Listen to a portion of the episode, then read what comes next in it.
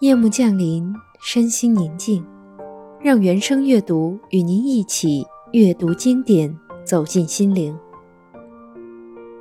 今天，让我们继续读书，人一生要读的经典——美国著名诗人惠特曼的散文《在海边的一个冬日》。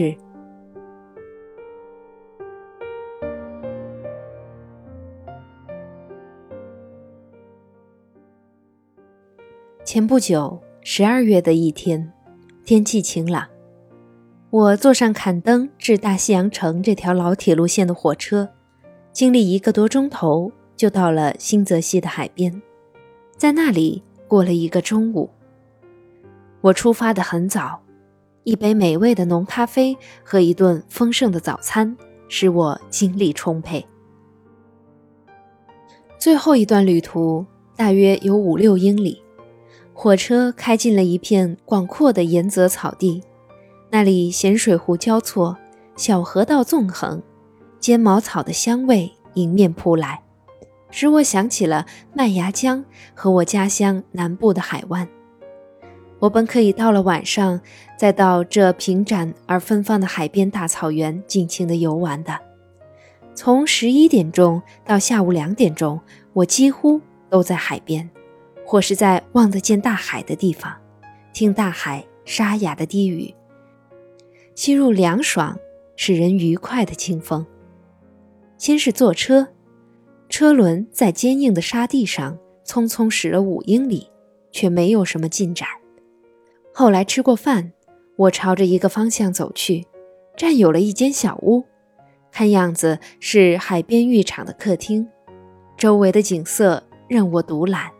离奇有趣，使人心旷神怡，无遮无挡。我前后左右都是一片尖毛草和尺马草，空旷、简朴而毫无装饰的空旷。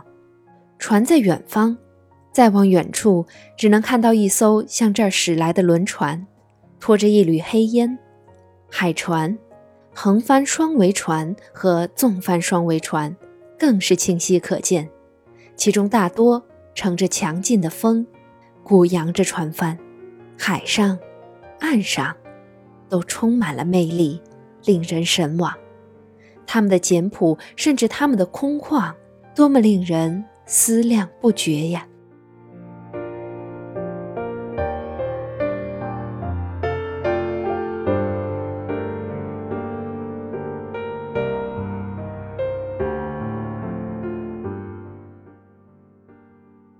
他们或间接，或直接的，在我心中唤起了什么呢？